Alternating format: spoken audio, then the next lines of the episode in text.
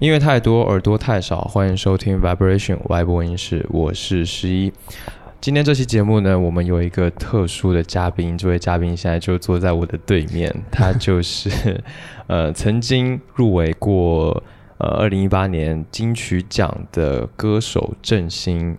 呃，郑兴呢，他是一位扬州人，然后在北京读过书，后来去台湾读硕士，是吗？对，去读研，然后在台湾。发行了自己的第一张专辑之后，就走上了音乐这一条不归路，一 直到了现在。对对，来跟大家打个招呼吧。Hello，大家好，十一你好。Hello，Hello，Hello。郑兴。对，那在开始的时候，为了让呃大家能够对郑兴有一个比较直观的了解，所以呢，我这边准备了五个问题来快问快答。快答，OK，让郑兴来回答一下。首先第一个问题。你因为音乐变得更富有了，还是更贫穷了？嗯，我觉得一定是先变富有了，这是最直观的嘛。它带给我很多东西，但是我觉得也因此因此变得更贫穷了。因为当你拥有拥有更多东西的时候，你就会渴望拥有更多。你懂我意思吗？所以我觉得这件事情是有点像是。两件事情是一体的，就是我我变得富有，同时我好像又变得很有哲学的感觉，很有哲学的感觉。对，我觉得人的欲望是无穷的，所以你越富有，你就越贫穷。嗯，哇，我我觉得这是我目前现在这个阶段的感想。OK，对对，因为嗯，我正是因为得到了得到了这些东西，我我好像就想想要拥有更多的东西。好，了解。下一个问题。呃，你希望自己是人红还是歌红？歌红吧。嗯，就这么简单是吗？对啊，有什么原因吗？人红是非多。没有啦，我觉得这是我自己的臆想吧，就是因为我觉得作品比较重要，我我宁愿就是作品在前面。我宁愿大家知道我是因为我的作品，嗯，对，因为我觉得音乐在很前面，我们人都是很渺小的，我觉得是这样。你的每个回答都非常的、非常的深深邃啊，有吗？那下一个问题，你最喜欢什么乐器的声音？只能挑一个啊，你最喜欢的大提琴吧？大提琴，嗯，就是那种呃比较低沉的，对对对，哦，你喜欢那种感觉，嗯。我没有办法抗拒大提琴的声音，所以在你的作品中也加入过大提琴，对吧？虽然没有很多，对对对。OK，好，下一个问题，如果这个问题比较土，如果让你只带一张唱片去一个荒岛上生活，你会选择哪一张唱片？一张哦，对，只有一张，真的只有一张。我应该会带陈小霞的《哈雷妈妈》。陈小霞，嗯。呃，查无此人，你有听过？对对对，查无此人是这我我听过他这首歌，对，但我听他听的不多，但我很喜欢他的那种感觉。他为数不多的专辑啊，也是他最近的一张，就是二零零五年的。然后查无查无此人是在这张专辑里面，因为这张专辑就陪伴我太多太多很脆弱、很孤独的时候。嗯，我觉得在荒岛，如果真的只能带一张的话，应该就是这张了。陈小霞的《哈雷妈妈》。嗯，OK，那最后一个问题。到现在为止，你做过的什么事情是最奢侈的？做这张专辑吧。哎，就是因为花很多钱，真的真的就是因为我第一张专辑其实制作的预算没有那么多。嗯嗯嗯，所以你是，我记得你当然是通过众筹的方式。对，众筹，而且那个时候一方面制作预算，一方面我的就是各方面配备，然后就是是一个非常比较不太像是就是说传。很很标准规格的录音室流行音乐工业的那个标准去做的专辑，但这次就是比较，嗯，整个预算包括配配置都会都会提升了一些，嗯。嗯，就这个是我对对我来说就是奢侈很多了，就是就是贵很多嘛，了解，所以这是你目前为止做过最 奢侈的事情，对我感觉是，好，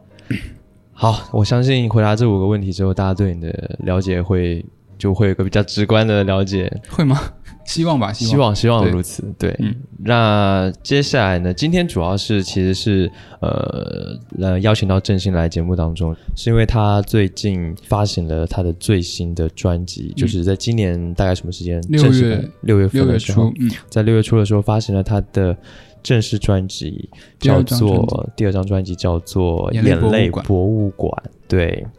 所以今天主要也是想聊一下他的这个专辑，这个新专辑，因为我听了之后，真的我觉得还是挺喜欢的。谢谢，对，谢因为制作很好，然后包括你的创作嗯也是能打动到我的。要知道，现在嗯能够打动到我的中文音乐，其实真的很少。对哦，尤其是这种非常会触碰到内心的那种音乐，嗯其实很少的。嗯，对，所以我就特别喜欢，然后刚好真心来到这个节目里，希望能跟他聊一聊音乐。那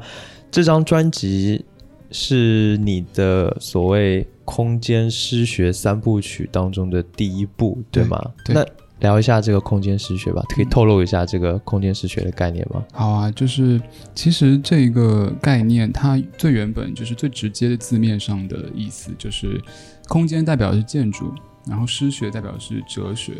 它其实就是讲跟建筑有关的哲学，嗯哼，听起来好像很抽象，其实它是跟那本。他有一本书嘛，对对就是那个哲学，嗯。就是那个建筑师叫就是那本就是那本书加斯东，对对对。加斯东巴巴什什拉，对对对，加斯东巴什拉他呃写的一本叫也叫做空间诗学，其实对是吗？跟这个有关系？其实就是其实就是从这个里面过来的，因为我就是读了这个书之后有了这个想法，哦，对，所以以就是很直接，他就是在讲建筑的事，建筑的哲学嘛。那嗯，我在我自己在读这个书书的过，这个书我看了，呃，目前看了两遍。但是我自己在第一次读的时候，我就对他的，就是他所讲述的，就是这个空间对于人的，呃，人的这个塑造，嗯，包括对人的影响，从从他一开始讲说我们的童年，从我们的家，我们住的地方，这个环境。嗯，开始讲，然后讲到这个就人的这个成长的过程中，包括就是空间，嗯，对和人之间的这个互相影响，我对这件事情非常的有感触，因为我以前没有意识到这件事情。那我看了这个书之后，我才发现哦，我是这样子的人，就是我特别对空间特别敏感。嗯嗯，就是比如说，譬如说小时候可能我也搬过家，或者说以前的学校校园，然后毕业了之后，当我再回到一个很熟悉的地方，或者是呃这种空间的转变，对我的嗯刺激会很大。我会在这些、嗯嗯嗯这个事情的过程中，很容易触发我的一些什么东西。哦哦，哦，对，其实这些东西隐隐约约在第一张专辑有不，嗯、不经意的透露出来，对于空间的这个流转，只是那个是更更可能是在更更大地理范围之内的空间的转换，哦哦，那城市之间的对城市之间。这一次的空间视学，实际上因为我自己觉得，我虽然读了这本书，但是我还是没有读透它，我觉得还是有很多很多东西是可以好好去研究去想的。那我会觉得说它，它差不多。我现在目前我对于它理解，我可能只能做出一个初步的探索或者是嗯探索，对对对，或者是说，或者是说，嗯，现在我写的这些歌，只是我现在此时此刻对他这对空间失学这件事情的理解。那我觉得它一定是一个长时间的过程，所以我会觉得差不多三部曲这个时我时间这个容量可以可以可以刚好承载。了解。对那有具体的时间吗？没有很难说，是吧？很难说，对对对，因为现在对就是真的首先得先把书给读透。对对读不透也没关系，反正就是你就是要做这个，对对对了解了解，这个就算是你的整个这个所谓空间诗学三部曲的这个嗯。灵感来源。对。呃，为了防止就是我们的读者不太清楚，就是这本书叫做《空间诗学》，它是由这个法国著名的科学哲学家、嗯。呃诗人、艺术艺身份很多，对身份特别多，对，他也是批评家，专门写嗯。艺术批评、专门写批评的，嗯。叫做加斯东·巴什拉。巴什拉。对，呃，这本书当中呢，《空间诗学》这本书当中呢，他作者认为这个空间，空间它不是用来放东西的东的容器而已，它是人类意识的一个集中跟对对延延伸伸，对，所以在这本书当中，他认为说，呃，我们所要关心的不是说这个，例如说你住的地方是不是，呃，它的形式是怎么样的，它的呃住起来舒不舒服，舒不舒服，对功能性怎么样的，不只是要关注这一些，嗯需要关注这个，就像刚刚呃振兴所说的这个空间跟人之间如何相互融合，如何相互改变对的这么一个事情。甚至它有一些精神分析的东西在里面，哇，这听起来这本书真的是非常高深，对吗？就是可能对会有一些哲学跟心理学的一些，甚至人类学的一些基础在里面。但是我觉得它总的来说是好读的，呃，它总的来说没有很艰深呐、就是我觉得大家这本书其实我看过，嗯，因为我本业是我是做设计的哦相关的新媒体。啊了解，对，所以这个书我也看过，就跟建筑啊，就你刚刚说对对对建建筑是有关关系的对，嗯所以所以当你当时我看到你这个空间诗学三部曲，哎，空间诗学这四个字，我就突然想到，我靠 会不会就真的是跟这本书有就关系？是这样子。所以真的是跟这本书有 关系，对对对对，所以非常的巧。嗯，OK。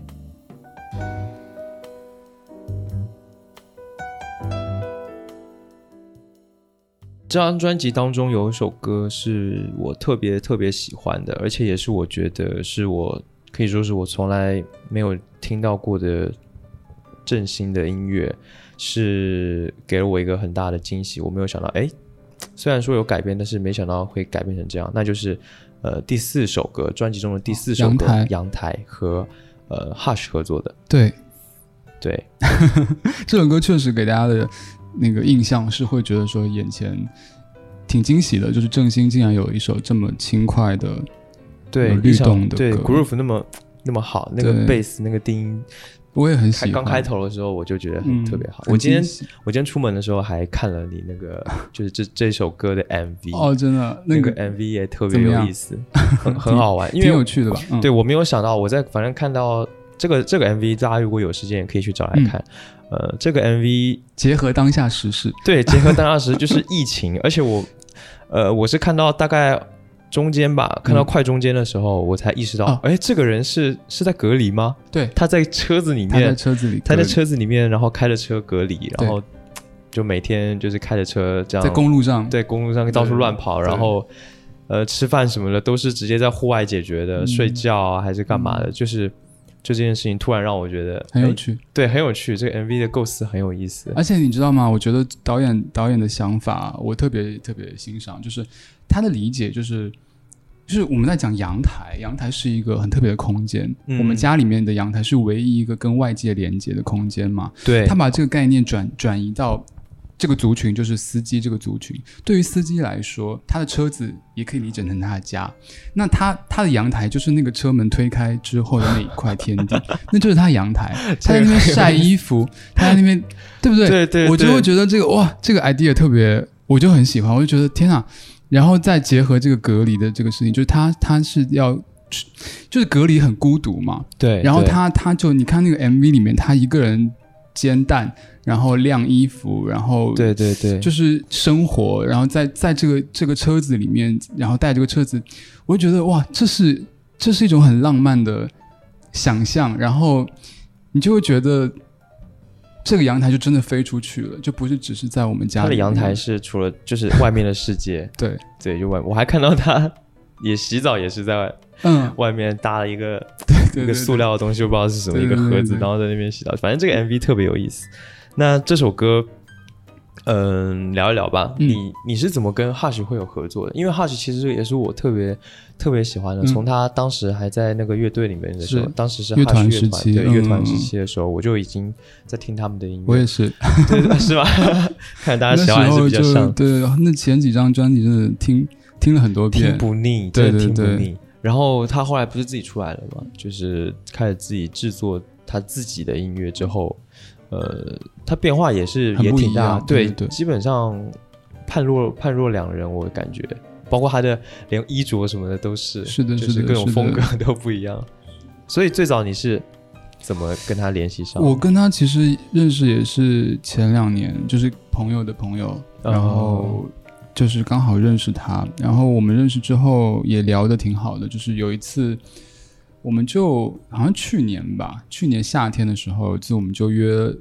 约了要一起写歌。就那段时间不知道为什么啊，那段时间我在我在那个台北有一场演出，然后那段时间他刚好又很闲，然后刚好在台北，所以我们就约了。然后那个歌呢，写了一半，其实是写了一半，没有没有完成，就晾在那边了。这首歌其实原本呢，就是《阳台》这首歌，我们在制作的时候其实没有想到要找另外一个人唱，就是原本设定就制作人设定是我自己，我也没有想到要找一个人合唱。但是因为我们第一次配唱完了之后，就是遇到一些困难，就是制作人觉得我的口气口吻跟跟这首歌的痛没有很搭，就是因为。确实，这是我第一次尝试这种 grooving 的东西，然后又是一个比较轻松的歌，就是它，然后我的唱法上，我的语气上，然后包括声音，就是整个表达，嗯，都不对，嗯，就是都可能还是你以往我的你比较抒情，对我以前的习惯的发声的方式，然后包括这个，但是就是怎么就是都不对，就是情绪啊各个方面，我就突然想说，我说要不我们找一个。嗯，再找一个歌手来，我们一起来完成这个 vocal，我们就合唱，然后也许会有一些火花。嗯，哎，然后我们就想到 Hush，就刚好那段时间我们刚写完一个半成品放在那边嘛，我就问他说：“我说那个 Hush 哥，你要不要来跟我唱这首歌？”就是，对我就跟他讲说，我先把 demo 发给他听嘛，然后先把先把编曲发给他听，然后问他喜不喜欢，先把歌词这样都发给他，他也蛮喜欢的。所以就这样很顺利的，他也答应了，然后我们就一起一起唱这首歌，嗯，就是一个很意外的发，就没有提前规划好，但是意料之外的事情，意料之外，但是出效果又让我们都觉得很惊喜，因为我们两个人的声线在这首歌里面，我觉得也融合的蛮不错的，嗯，然后他的加入也确实让我的声音，因为我们是一起录的嘛，那天我觉得也确实让我的声音有了一个不同以往的。表达，我觉得这个表达是我过去的作品里面没有的，所以我觉得这个也真的是要很谢谢他的加入到这首歌里面来，就是我觉得是一个反而就是让我觉得嗯成就了这首歌的一个一个一个诞生，或者是说嗯嗯有了一个不同的生命，我觉得。所以这就是两个音乐人合作之后摩擦生出的火花，然后成就了这么一首歌，对，呃，真的真的特别好。那也不用说的太多，我觉得下面就直接让大家来听这首歌，嗯，阳台。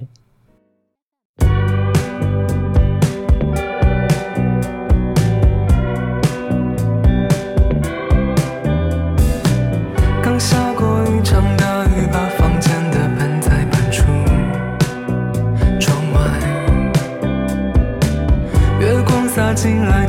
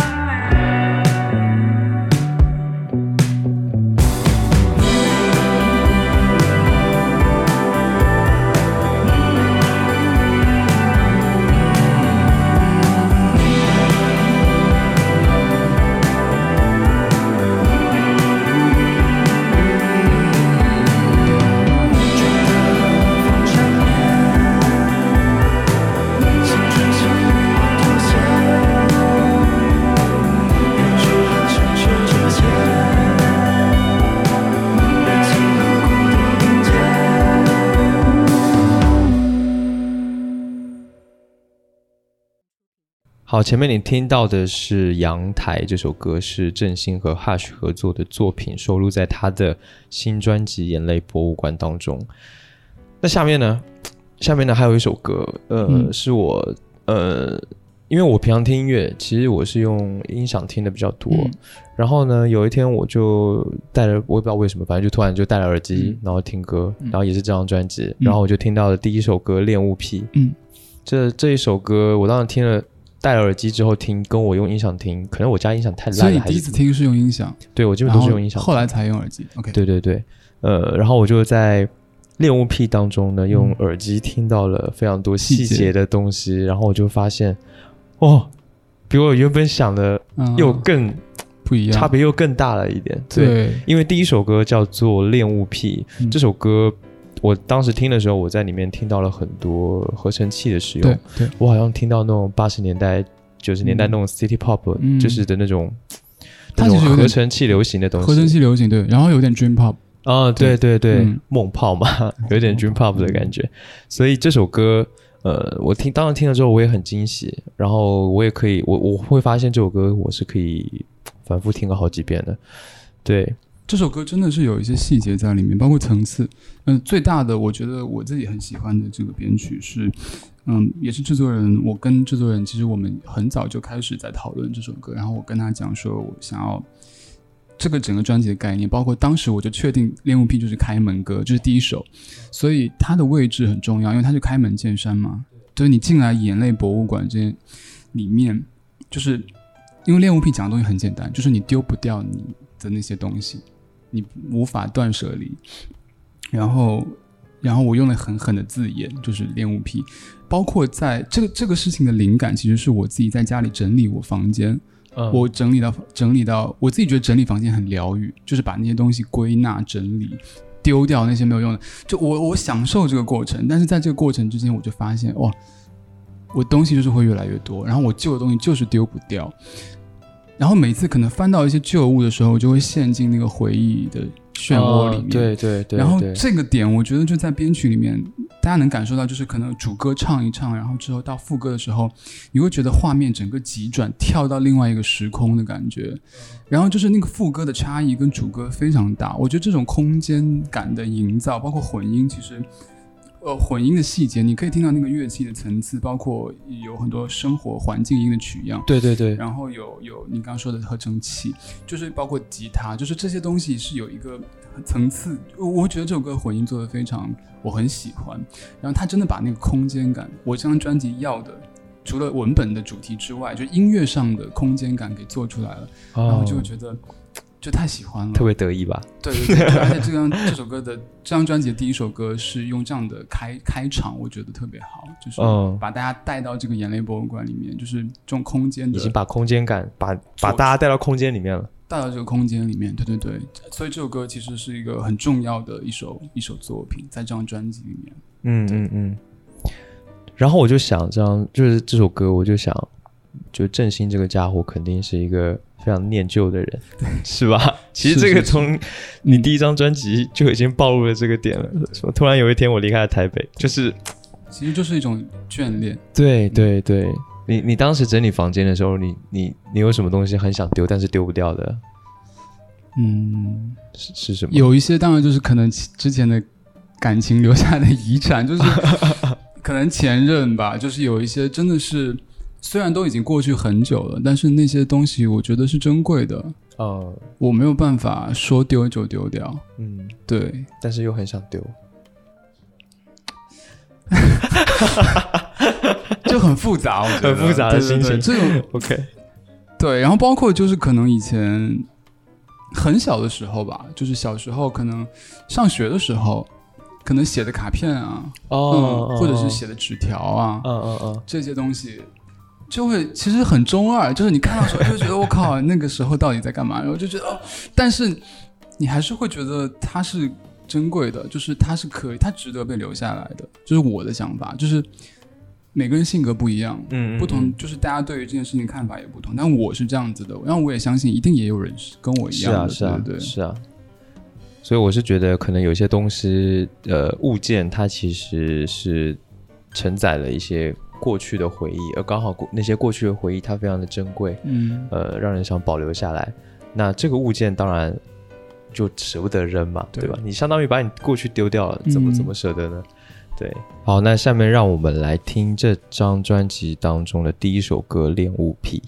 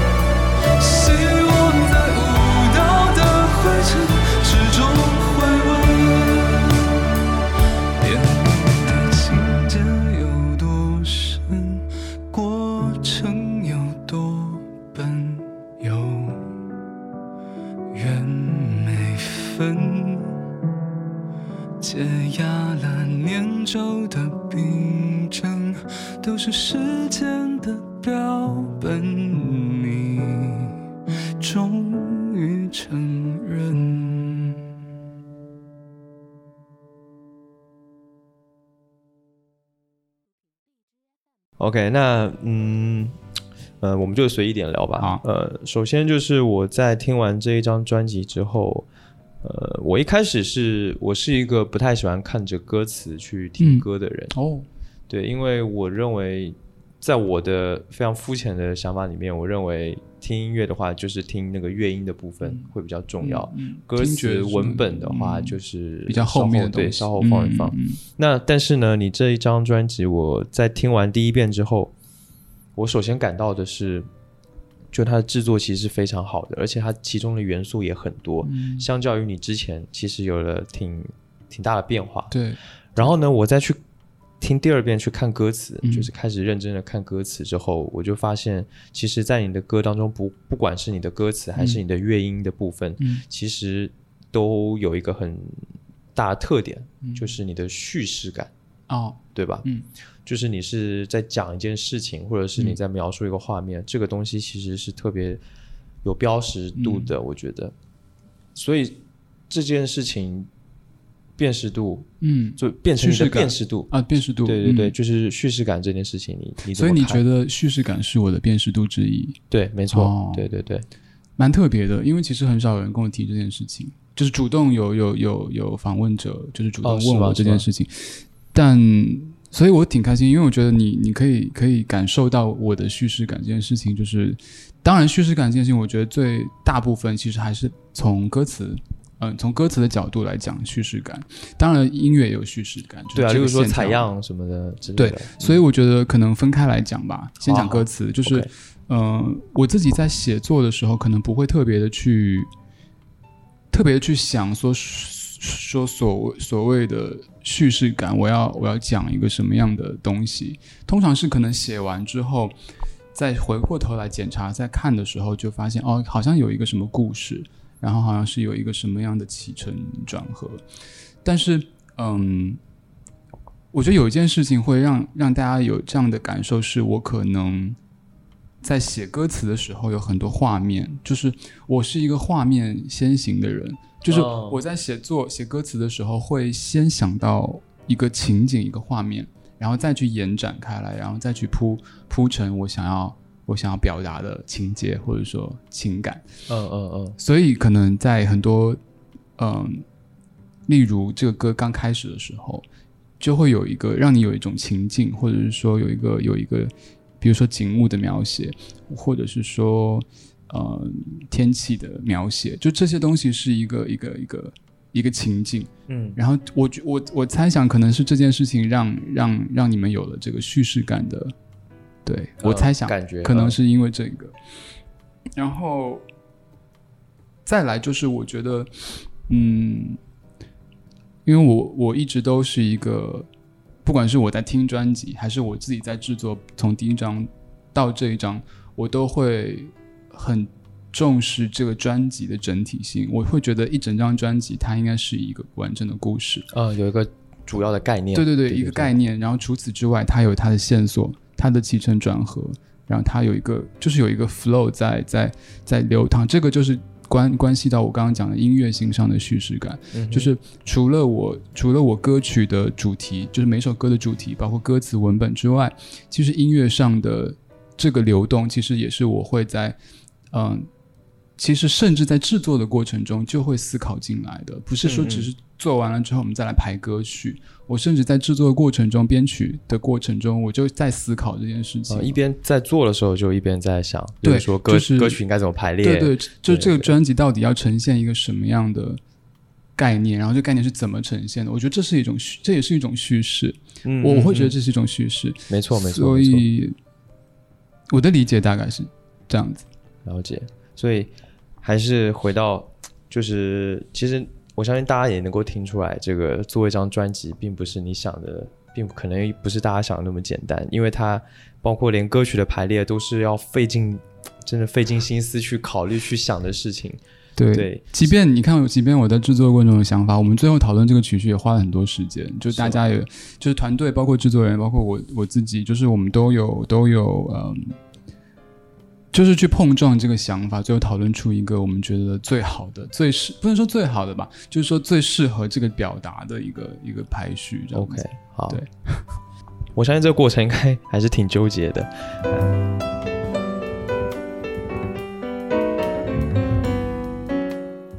好，刚刚振兴上了个厕所回来了。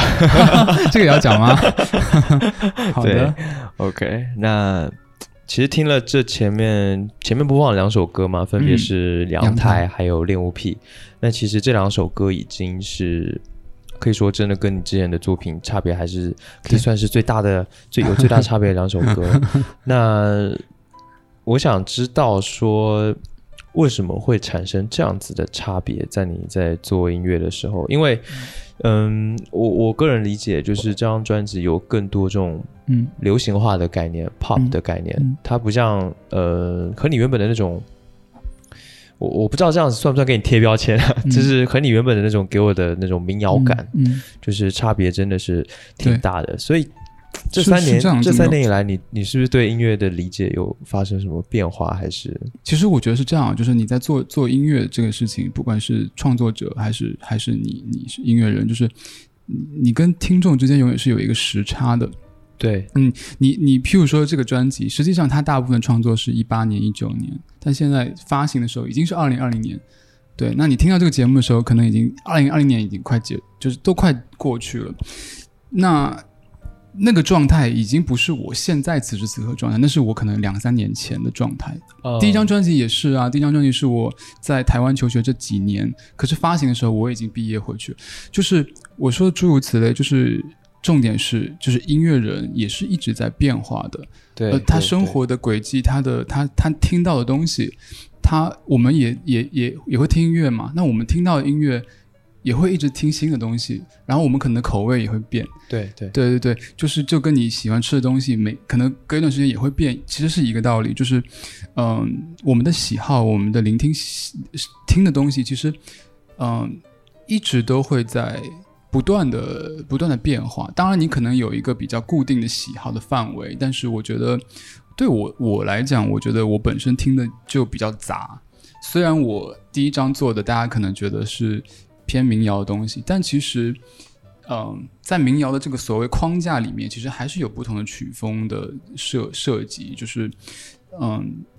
包括电声对，包括电声乐队，包括第一张专辑也有一些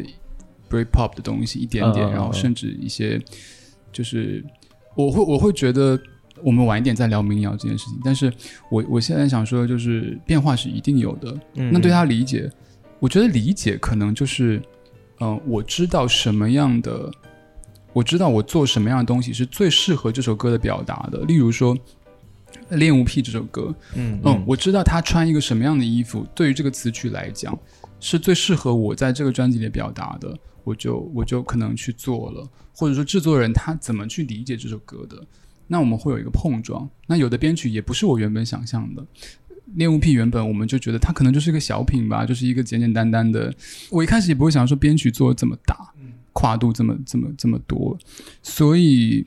就是这些变化、这些理解，也是在我做这张专辑的过程中一点一点产生的。嗯嗯嗯对然后再来讲，就是刚刚提到的，就是其实这个变化也是因为这张专辑它加入了不同的制作人，所以我的哦角色就相对来说退后了一些，就不会再像以前那样子。第一张专辑我太清楚我要什么了，第一张专辑就是我全部都想很清楚，然后我主要担任制作人的角色这样。嗯嗯嗯，但这张专辑不同的歌跟不同的制作人合作，我就还是会比较，我会选择去倾听他对我的想法、他的理解，然后尊重他的选择。嗯嗯嗯，所以这样碰撞出来的东西就会更丰富一些，更多元一点，大概是这样。OK，了解。我我之前看了那个呃有一个视频，就是那个视频就是所有的制作人聚在一起，对我有看到那个访谈，然后呃所有的制作人一起呃聊他们对你的一些理解跟看法。对，所以我就能感觉得到，就这次的合作还是呃蛮有成果的吧，就是大家彼此好像融合的是比较好的那种嗯感觉。对我觉得这个东西对于一个音乐人在制作音乐的时候是一件挺珍贵的东西吧，对吧？对，因为真的也要谢谢他们的付出，还有他们。我觉得我们是在一起创作这个事情，嗯就是创作是归创作，但是其实我们在制作的过程中，其实一起塑造这个专辑的形形成，就是很开心，就是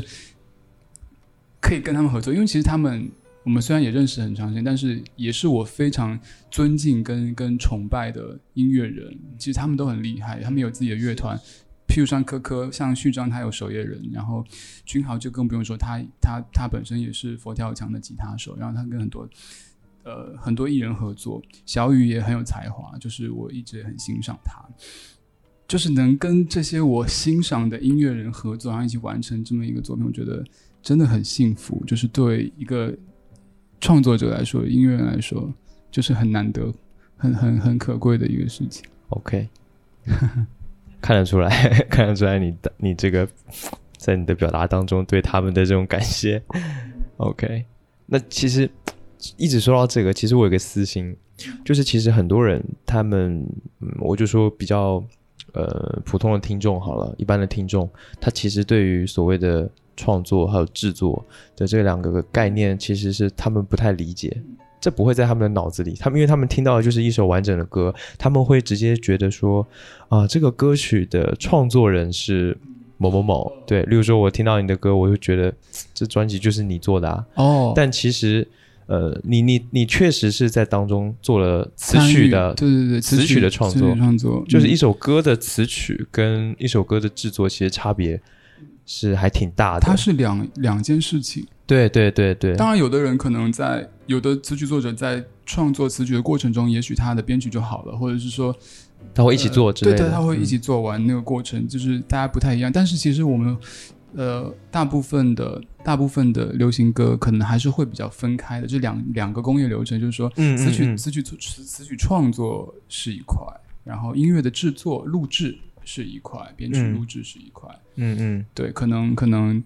可能大家会往往，你刚刚的意思是说，大家往往会忽略说这个歌的制作、对对。这样子。对对嗯。对，对这一点我觉得是比较比较可惜吧，因为嗯。其实一首歌它从诞生到最后制作完，它当中发生的这个化学反应，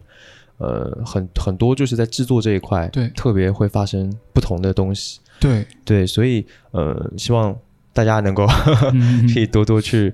去理解这个事情，去理解所谓的制制作作人对对制作人的角色到底是干嘛的这个事情。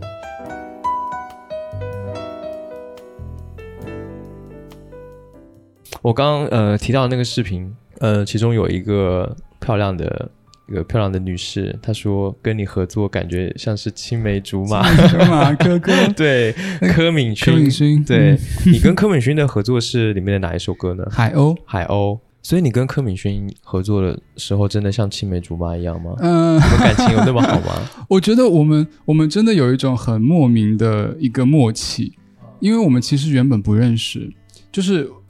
你们是因为制作这张专辑才认识的吗？不是不是，我的意思是说，我们其实没有认识很久。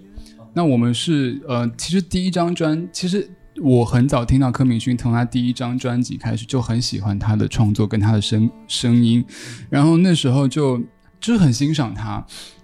在我制作第一张专辑的时候，就曾经动过这个念头，想要请他来合唱，因为那时候哦，那很早很早之前，就在一六年、一七年，他是一个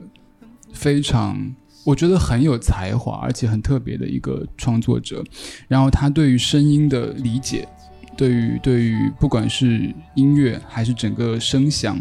录音，就是各个呃都有非常独到的理解跟体会跟跟甚至他的的要求，我觉得是。嗯，我非常非常欣赏的，但 anyway，就这件事情并没有成成功，因为那时候各种原因就是没有合作到，所以到了这一张专辑，就自然而然的我就当时一开案，我就立刻想到说我要找柯敏勋，啊，刚好又是同门的师姐，就是刚好她也是这个厂牌的艺人，所以我就